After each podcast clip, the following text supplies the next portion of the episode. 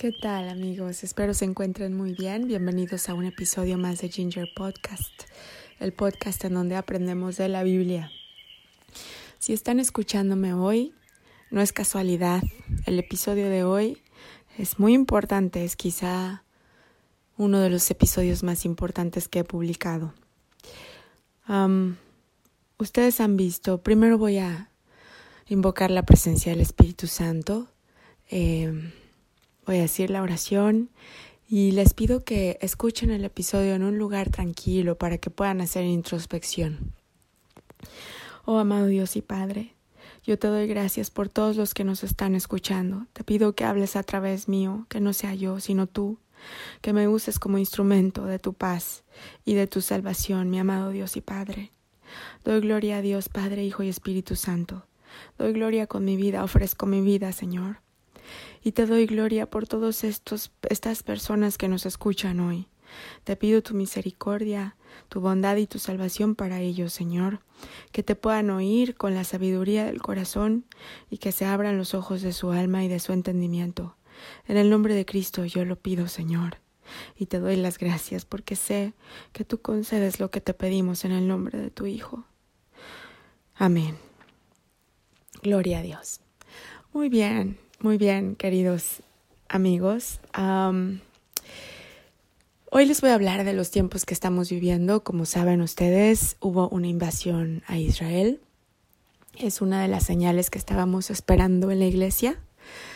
Eh, era una de las señales que faltaba para que se anunciara ya más específicamente el final de los tiempos. Entonces, con esta invasión a Israel, se cumple una más de las profecías que estábamos esperando que se cumplieran, profecías bíblicas. Y claro, este, yo les voy a decir lo que yo creo de acuerdo a los estudios que hemos realizado de la Biblia de este lado del micrófono. Ustedes lo pueden filtrar y y demás, pero espero que de cualquier manera, independientemente de que nadie sepa el día y la hora, el resultado en cuanto a nuestra conducta sea el mismo. Y es que estemos vigilando y orando todo el tiempo porque no sabemos el día de nuestra visitación. ¿Qué es lo que sigue? Ok, bien el final de los tiempos. Es muy posible que a todos los que estamos en este podcast reunidos hoy nos toque. De acuerdo a la interpretación que tiene el ministerio al que yo pertenezco sobre la Biblia, la, el paso que sigue es um, cuando se firme un acuerdo de paz entre Israel y Palestina que durará siete años, se firma un acuerdo por siete años, ese es el comienzo de la tribulación. Y antes de esa tribulación es el rapto de los santos, que es cuando nuestro Señor Jesucristo eh, aparece en las nubes y en un abrir y cerrar de ojos todos los santos son tomados. Primero los que eh, están descansando en Dios, o sea, la gente que ha fallecido en Dios, y después los que estamos vivos, y que somos sus santos, que somos su iglesia. Aleluya.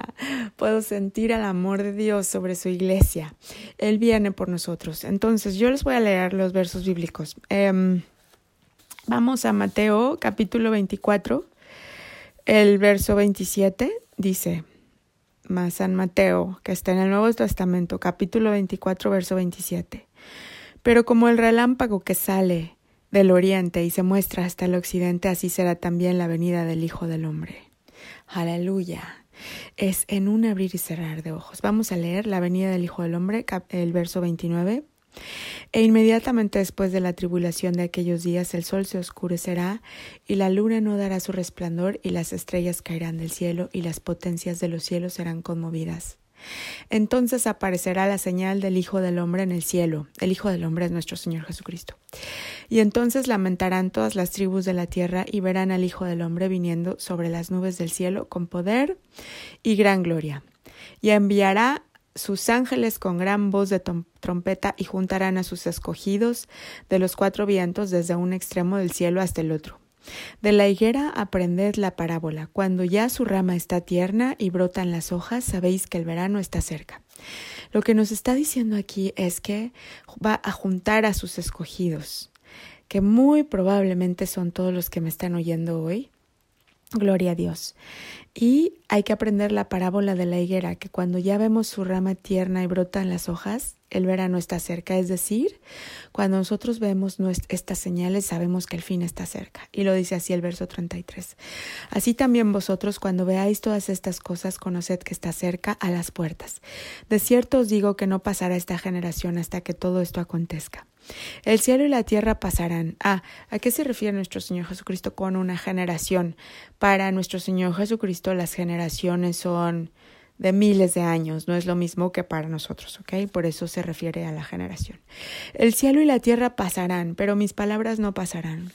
Pero del día y la hora nadie sabe, ni aun los ángeles de los cielos, sino solo mi Padre. Aleluya. Mas como en los días de Noé, así será la venida del Hijo del Hombre, porque como en los días antes del diluvio estaban comiendo y bebiendo, casándose y dándose, dando en casamiento, hasta el día en que Noé entró en el arca. Y no entendieron hasta que vino el diluvio y se los llevó a todos. Así también será la venida del Hijo del Hombre. Es decir, todo el mundo estaba fiesteando, estaba Noé anunciando que venía el fin, que deberían de hacer un arca. Eh, esto puede ser también una metáfora a la situación espiritual en la que tenían que estar, ¿no? En, la, en el arca. Ya hemos hablado del arca antes en episodios anteriores.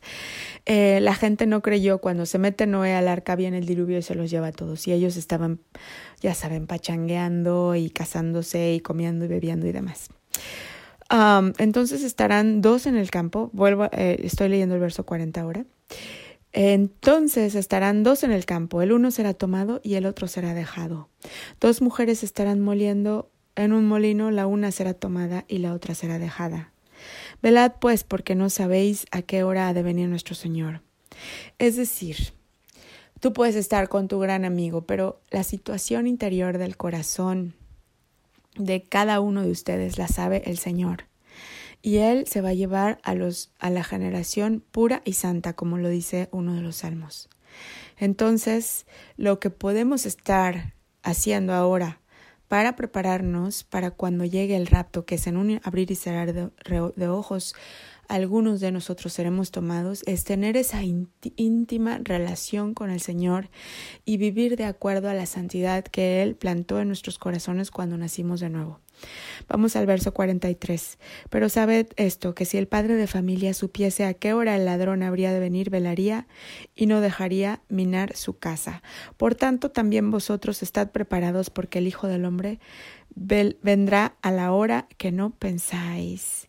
¿Quién es pues el siervo fiel y prudente al cual puso su Señor sobre su casa para que les dé alimento a tiempo? Bienaventurado aquel siervo al cual cuando su Señor venga le halle haciendo así. Amén, aleluya, aleluya. Ok, entonces no debemos pensar que se va a tardar en venir, que porque no ha llegado, quién sabe, y tampoco se dejen mover por teorías alternas, teorías esotéricas. Ahorita hay muchísimas teorías allá afuera. A los que de verdad somos cristianos y que estamos en el libro de la vida del Señor, Nada nos debe de mover, debemos de estar esperando la venida del Señor. Ok, ¿qué hacer a partir de ahora? A partir de ahora, quita tus ojos de las cosas del mundo. Piensa que el tiempo ya está muy cerca, muy cerca. Antes yo les hablé de menos de seis años. Mis queridos amadísimos hermanos, hoy les hablo de menos de un año posiblemente. Eh, nadie sabe el día y la hora. Eso es cierto, nosotros estamos viendo las señales y conforme a eso estimamos una temporada en la que esto puede pasar. Si tienen a alguien a quien pedirle perdón, por favor háganlo. Si tienen un comportamiento que cambiar, una adicción, por favor déjenla ya. Pídanle perdón al Señor, arrepiéntanse, estamos a tiempo. Si tienen que perdonar a alguien, por favor háganlo. No dejen que haya ningún rencor ni ningún doblez en su corazón. Si están diciendo mentiras, por favor paren. Si están robando, por favor detengan eso. Si están en algún oficio que no les conviene, por favor detengan eso. Es hora de recogerse, es hora de cambiar su modo de vida y es hora de estar orando y esperando la venida del Señor. Yo cumplo con avisarles, el Señor me ha pedido que sea su watchman, en inglés que es como el guardador de estos eh, mensajes y que lo tiene que que transmitir al mundo. Soy la Watch Girl.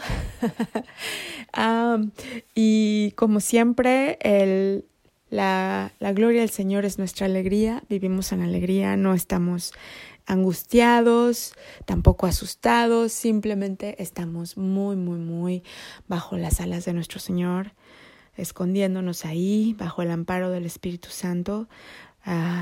Yo en lo personal, bajo la luz de mi, Virgencita María y esperando a que regrese nuestro Señor. Enhorabuena. Así es que, eh, los, que Dios os bendiga. Que Dios esté con ustedes, que les dé sabiduría. Y los que no han nacido de nuevo, por favor, quédense conmigo. Los que ya nacieron de nuevo, por favor, bajen este episodio. Acuérdense, lean la Biblia. Eh, si pueden dar a la iglesia dinero, dénselo para que la iglesia alcance a más personas, pero que sea una iglesia que ustedes saben que lo va a usar para eso. Si no están seguros, mejor eh, impriman ustedes este, la, oración de salvación, impriman copias de la Biblia, compren Biblias, dénselas impresas, por favor, porque después de que nosotros nos vayamos en el rapto, Em, va a venir una persecución y a muchos no sé si van a permitir las aplicaciones bíblicas del celular. Entonces, por favor, si tengan su Biblia impresa para sus amigos y familiares. Y yo amarro con ustedes que las personas que oyen este podcast son hijos de Dios y nos vamos todos en el primer vuelo. Después viene otro rapto para los que no se fueron en el primer vuelo. Es el segundo vuelo, pero la salida es solo la muerte física, ¿no? Entonces, eh, para los del segundo vuelo, como les digo, estas son solo las cosas que yo he aprendido en el ministerio del donde pertenezco, cumplo con comunicárselas. Espero no ofender a nadie. Si no están de acuerdo conmigo, por favor, toleren lo que les estoy diciendo. Piensen que nadie es perfecto y que si me estoy equivocando, este, mm, toleren, por favor, que somos todos humanos, ¿no? Pero yo actúo de acuerdo a la inspiración del Espíritu Santo dentro de mí. Amén. Bueno, ahora sí, los que no han nacido nuevo, por favor, vamos a recogernos en la presencia de nuestro Señor y los invito a que de todo corazón confiesen esta oración con su boca en voz alta, no nada más la piensen, ¿ok? Y digan después de mí, amado Dios y Padre, creo con todo mi corazón en el Señor Jesucristo, Hijo del Dios viviente. Creo que Él murió por mí y Dios lo resucitó de entre los muertos. Creo que Él vive hoy. Confieso con mi boca que Jesucristo es el Señor de mi vida desde hoy y para siempre. A través de Él y en su nombre tengo vida eterna. He nacido de nuevo. Gracias, Señor, por salvar mi vida. Soy ahora un hijo de Dios. Aleluya. Muchas felicidades a los que dijeron esa oración. Enhorabuena. Tu vida desde ahora cambiará. Eres una nueva creación. Haz de cuenta que se deshicieron todas tus células y se volvieron a armar en un nuevo tú. Un nuevo tú que va a sentir nuevos, nuevas conductas impulsadas por su corazón, vas a ver cambios en tu vida, es posible que algunas personas te dejen de hablar, otras lleguen a tu vida, la vida empieza a cambiar, enhorabuena. El Señor con nosotros, mis amados, y hasta muy pronto.